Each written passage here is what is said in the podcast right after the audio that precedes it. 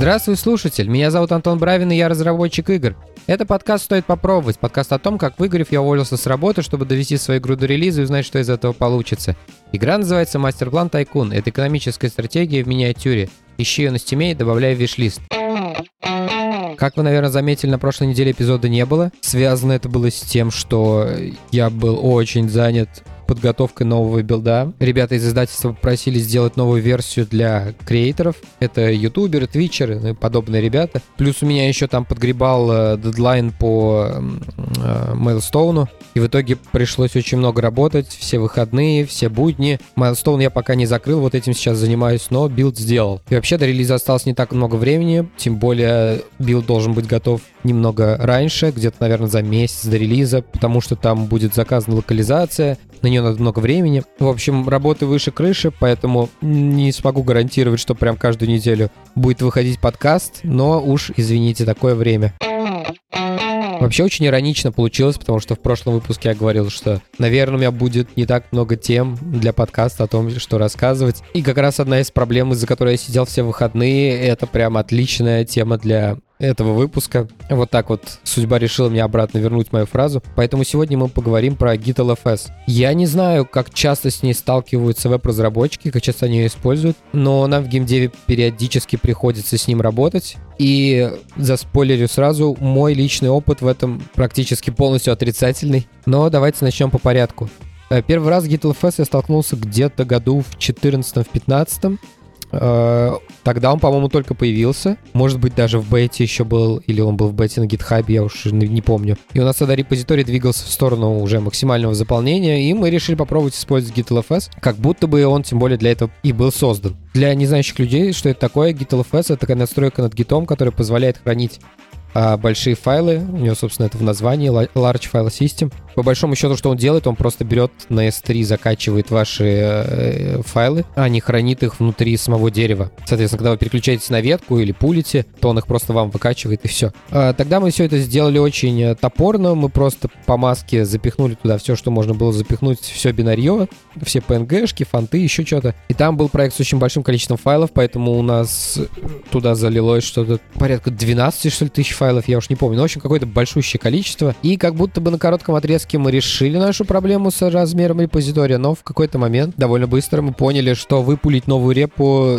очень сложно. Настолько было это сложно, что, можно сказать, невозможно. Потому что скорость скачки была что-то типа 30 килобайт в секунду, там максимум до 200 разгонялось. В общем, что-то прям астрономически плохое. Мы посидели какое-то время, поперекидывались файлами там через Skype, тогда вот скайпом пользовался, я прям помню. И довольно быстро нам это надоело. Плюс еще у нас там шел какой-то большой рефакторинг по CI, и поэтому мы придумали такую штуку, как э, мы просто их положили, эти PNG-шки на свой HTTP-сервер, который там как-то уже сам отдельно бэкапился, и мы подтягивали эти картинки на билде. Тем более, что версионность нам, в принципе, была там не так важна, поэтому в нашем случае это сработало. Через какой-то момент у нас была опять проблема я уже вообще не помню абсолютно какая, просто потому что мы где-то через полгода опять включили GitLFS, и опять была та же проблема со скоростью, и, в общем, мы его обратно выключили. В общем, это был где-то, вот я говорю, год 15 пользоваться этим было невозможно в плане скорости доступа. Если мне не изменяет память, следующей моей попыткой был, был какой-то геймджем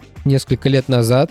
Так как этот джем то, э, естественно, никаких оптимизациях ни о чем речь не шла. Там у нас были какие-то гигантские файлы, 3D-игра. По-моему, это был проект на ИЧ, можете посмотреть, который про скорую помощь мы делали. И у нас там, по-моему, сцена, что ли, весила чуть ли не гигабайт. В общем, я уж не помню. Очень... Что-то было очень большое. Естественно, на джеме такие проблемы не решаются, поэтому мы просто включили GitLFS, туда это все закатали. Скорость за столько лет починили. Но тут мы уперлись в гитхабовские ограничения. Там у гитхаба на бесплатном тарифном плане 1 гигабайт места место 1 гигабайт трафика, и вот что-то, по-моему, трафик у нас кончился вообще мгновенно просто. В этот раз мы пролетели, но тот факт, что бесплатный лимит можно угрести за день, этот факт я как бы запомнил. Ну а теперь мы подходим э, к ситуации, которая произошла вот у меня, сколько получается, полторы недели, две недели назад. И проблема была в том, что я начал добавлять новую локацию. Эта локация очень большая. Напомню, что мастер-план работает так, что он загружается в памяти весь целиком. Там нет разбиения какого-то на локации, загрузок между локациями. Это все сделано из-за того, что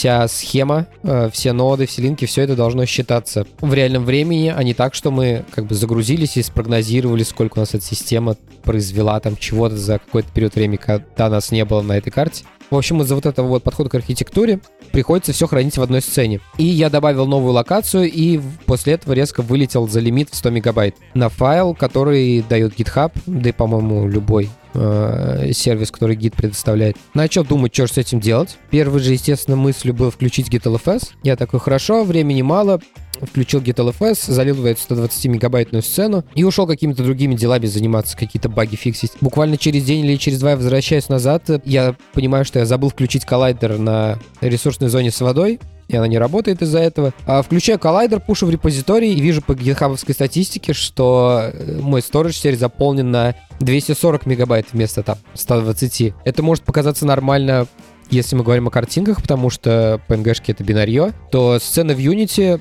как бинарные ну, в основном не используются. Всегда, когда создают новый проект, лезут настройки переключают на текстовый вид отображения. А текстовый вид это, по сути, YAML конфиг такой. То есть у вас YAML конфиг на 120 мегабайт. Но GitLFS это абсолютно параллельно. Она просто взяла этот файл, положила рядом. Я думал, дело в настройках там, как я этот э, файл добавил в GitLFS. Типа как будто его можно добавить с разными э, параметрами, сказать, что это бинарный файл или текстовый файл. Потыкал туда-сюда, никакой разницы.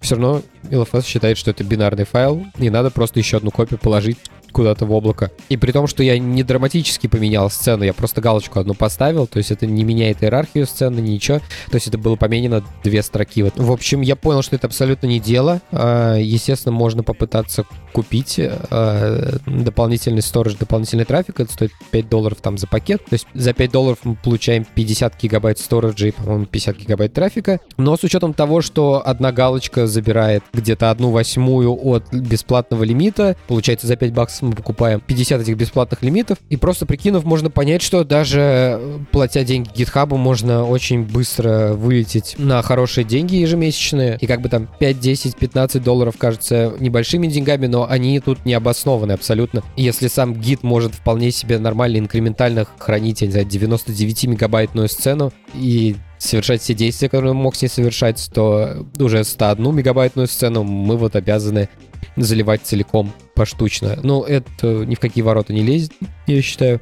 Для бинария там как бы, естественно, выбора нету, но для больших текстовых файлов это мне показался вообще не вариант. Дальше я пришел к другому решению. А, я попытался распилить миссии на отдельные сцены. Если раньше одна сцена целиком вся сразу загружалась, то тут была идея распихать все по отдельным сценам, каждая миссия, каждый остров в отдельной сцене. Загрузить их аддитивно, то есть они как бы поочередно все загружаются, и игра стартует только тогда, когда они загрузятся все. Я потратил, наверное, полдня на то, чтобы это все дело распилить. Тайлмаповому редактору очень плохо, когда у него сцена размером там в тысячу на тысячу тайлов, если не больше. Ему довольно тяжело все это дело перестраивать. Но я кое-как справился за полдня, все это распилил, сделал загрузку, и выяснилось, что это начало грузиться раза в три медленнее, но хуже того, эта система не смогла нормально выгрузиться. Черт с ним, если мы даже в перезагрузку уходим, не, нельзя даже нормально плеймод отжать у редактора. Даже вот все то, что у меня тогда было готово, это как бы один остров большой, главный, плюс 4 миссии, плюс еще один большой остров. И я ни разу не смог дождаться того, чтобы это выгрузилось целиком. То есть мне приходилось просто редактор убивать. Если вот без этой новой миссии редактор выгружался где-то минут за 7, за 8, и в сравнении с двумя-тремя секундами на полной сцене. В общем, я полез экспериментировать, полез на форум Unity, в общем, выяснил, что вся проблема в коллайдере. Если коллайдеры на всех ресурсных зонах выключить, то они очень даже быстро включаются и выключаются, то они очень даже быстро загружаются и выгружаются, но без коллайдеров я ничего поделать не могу. Плюс еще пересчитывать коллайдер в рантайме это то еще занятие, поэтому коллайдер за запекается заранее. Плюс, чтобы выгрузить, если мы хотим как бы выгрузить быстро, нам, получается, надо выгружать тайлмапу без коллайдера, а куда деть коллайдер непонятно, его все равно придется убить так или иначе. Хоть Unity само его убьет, хоть руками.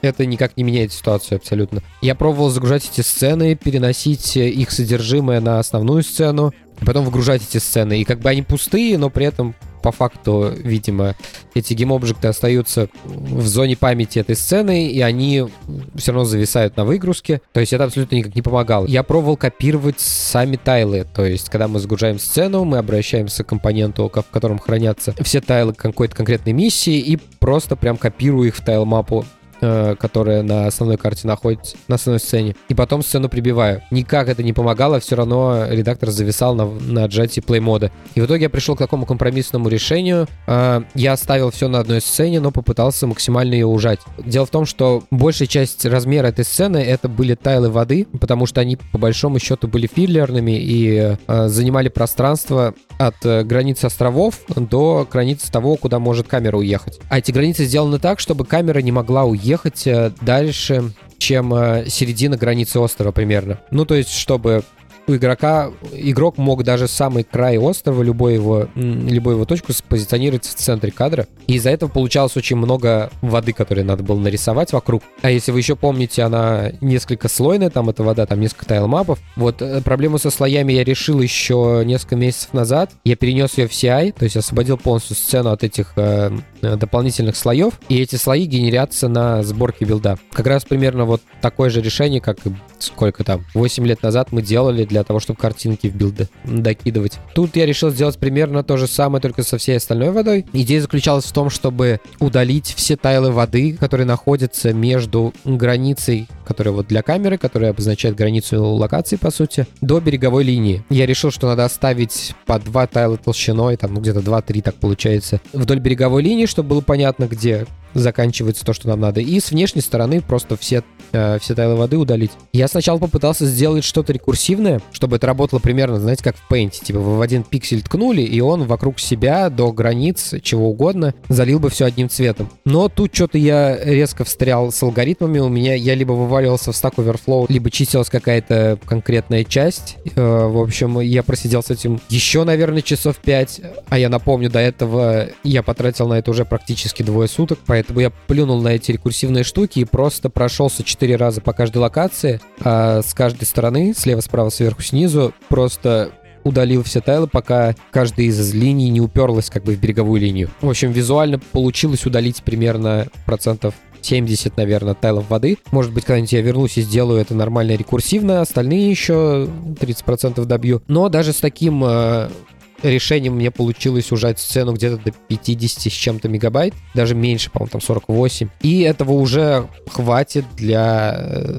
того, чтобы засунуть весь контент, который будет в финальной версии игры. Поэтому проблема с местом я, можно сказать, решил. Но игра все равно ведет себя не очень хорошо в плане загрузки-выгрузки. Она подольше стала загружаться и выгружаться. Где-то секунд от 7 до 10 секунд уходит на загрузку, что мне кажется многовато. Плюс еще проблема в том, что лочится, ну это типичная проблема, ее все юнитисты знают, что во время всех таких загрузок лочится мейнтред и э, нельзя как бы анимации какие-то показать. Обычно просто этапы загрузки очень э, сильно разбивают, э, делают их очень маленькими, чтобы как бы экран дергался, но было понятно, что он не завис. Я посмотрю, как потом можно ли как-то ускорить это дело, можно ли как-то это синхронно запустить в другом потоке, не знаю, типа, ну, отвязать от гуишного треда, пока не знаю, вот тут я остановился на таком. Еще, в принципе, понятно, что раз проблема в коллайдере, и он дает основную нагрузку, на, которая влияет на эту скорость, значит, его надо упростить, то есть, если раньше я, наоборот, пытался делать как можно больше островов, то есть, чем больше островов, тем меньше тайлов у нас э, хранящихся в сцене. Раз сейчас у нас проблема с местом решена, то большое количество островов, наоборот, добавляет нам а, этих проблем. Во-первых, меньше воды убирается, но это меньшая проблема из-за того, что у меня еще много лимита до, до сотни. Так еще и сложнее коллайдер становится. Я думаю,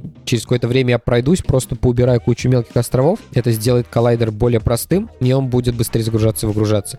Но это пока предположение. Так что вот, проблема с местом у меня решилась. Теперь у меня две новых проблемы. Но это вот отличные полторы темы для еще какого-нибудь выпуска. Поэтому зря видимо, я так переживал, что тем не будет. Поделюсь недели. Call of Duty Warzone вышел уже недели, наверное, три назад. Второй. Первый мы наиграли довольно много, с ребятами, ну, может, часов 100-200, мне кажется. Это веселое времяпрепровождение в компании, побегать, пострелять. И хоть мы в него давно уже не играли, вышла вторая часть, интересно было посмотреть, что в ней. Нашлась, в принципе, компания ребят, к которым я присоединился, побегал с ним пару раундов. Ну и пока в нее играть я, конечно, не буду. А, во-первых, дело в том, что она почему-то очень сильно люто ненавидит мой компьютер. Когда я ее запустил, нагрузка на ЦПУ взлетела до 100, и там так и оставалась. При том, что у меня i5 9600K, по-моему. Не знаю, чем его там нагружать, особенно в меню. Ну, э, сейчас скажут, да, там шейдеры компилировались. Я дождался, когда шейдеры закончили компилироваться. Да. И нагрузка со 100 упала до типа 70. И это все в меню. Я без понятия, что он там делает. Э, но что-то явно делает. А я очень не люблю, когда софт начинает э, шпилить железо во все дыры, и мой блок питания тоже это не любит, выть начинает, э, и поэтому делает это такое. При том, что видеокарта нагружена типа там на 20%, 15%, ну, вообще очень странно. И плюс еще вторая у меня случилась такая с ним смешная штука. Я же играю на геймпадах в, в, в игры, почти во все. И в этот момент у меня на столе лежал геймпад от PlayStation 4. Я в него втыкаю провод, и у меня пропадает звук. Причем пропадает звук не только в игре, а у меня пропадает и в Дискорде тоже. И я сначала вообще не понял, что происходит. Я компьютер перезагрузил, еще что-то. Я вообще сначала не понял, что дело в геймпаде. Я просто... Э, сначала не было у меня такой версии. Потом я понял, что аудиоустройство переключилось, причем везде, во всей системе, э, на геймпад. Потому что вот в иксбоксовом геймпаде там как сделано? Там есть вход для гарнитуры, и пока туда ничего не воткнул, как бы, я так понимаю, операционка не, не, не знает вообще, что у тебя есть геймпад с аудиовходом, с аудиовыходом. Для нее это просто одно устройство. В PlayStation же геймпаде там есть динамики, где вот, э, чтобы сам геймпад мог э, какие-то звуки производить. И, по-моему, там же есть и микрофон прямо в самом геймпаде. И сразу, когда включаешь, все на него переключилось. В общем, тоже не очень э, очевидное решение. Не знаю, с чьей стороны это было сделано, наверное, это виндовое, конечно. Но до этого почему-то я догадался только до того, когда вытащил геймпад, воткнул боксовый. все заработало. Я такой, а вот, наверное, в чем дело было. Понятно. Также еще хочу подкинуть вам документалку. Одного клипа вышло это 30 лет истории Crystal Dynamics. Это ребята, которые сделали последние 5 или 6, э, я что-то заблудился, игр по Ларри Крофт которые сделали, сколько их там выходило, две или три части по Legacy of Kane. Это вот самые известные их работы. С одной стороны, такой дженерик фильм от ноуклипа, как, как и обычно, рассказывающий про какую-то студию. Не так сильно у нас индустрия друг от друга отличается, по крайней мере, внутри одной страны. Тут речь об Америке идет. Но с другой стороны, очень интересно то, что, а, вот, по крайней мере, первая часть этого фильма, Доллар и Крофт, оно очень сильно погружает какую-то эпоху, я не знаю, 90-х, наверное. Ну, то, что вот говорят, типа ламповая атмосфера, вот это все. И что, просто что я подметил в себе, эта атмосфера кажется ламповой такой близкой, но при этом она абсолютно чужая. Мы никогда в ней не жили, не существовали. Все разработчики буквально моего возраста еще в школу ходили тогда, а ребята уже делали игры, но при этом у нас есть какое-то чувство ностальгии к временам, когда нас не было, когда мы не были активными участниками этой, этой индустрии и при этом еще и в другой стране, в другом конце мира. Понятное дело, что мы воспитаны этим Голливудом 90-х, и в культурном плане у нас есть вот эта коробочка, где вот этот Нью-Йорк из э, «Один дома два» или Лос-Анджелес из «Первого крепкого орешка», и поэтому это вызывает какие-то интересные, необычные эмоции. У меня, по крайней мере. Если же вы в себе такого не чувствуете, ничего страшного, можете просто кликнуть на канал, на котором лежит это видео, и посмотреть любую другую документалку, они у них все прекрасные. Ну, насчет всех не знаю, но многие я смотрел. Можете попытаться найти там какую-нибудь э, знаковую для вас компанию или игру, и вам, скорее всего, будет интересно. Ну а выпуск движется к завершению, и поэтому я хочу поблагодарить ребят, которые поддерживают меня на сервисе Boosty. Это Константин Молчанов, а также еще несколько ребят. Я решил, э, что в этом выпуске я назову их тоже. Мне показалось прикольным хотя бы один раз упомянуть ребят, которые подписываются на меня на Boosty. Какая бы ни была сумма, для меня это все равно очень приятно, очень важно. Поэтому их перечислю. Это Сергей Иванов. Это тот человек, о котором я несколько раз упоминал в подкасте как э, специальный человек по UI на моем предыдущем проекте. А также Миша Синяков. Его вы знаете по 38-му выпуску по Dungeons Dragons. Кстати, если вы его еще не слушали, обязательно послушайте. Выпуск просто пушка. А на этом у меня все. Спасибо, что были со мной на протяжении всего выпуска. Ставьте оценки, оставляйте отзывы на тех площадках, где вы слушаете подкаст. Тогда его смогут услышать большее количество людей. Также, если вам понравился этот эпизод, расскажите о подкасте своим друзьям. Я буду за это вам очень благодарен. Такие дела. До следующего выпуска. Пока.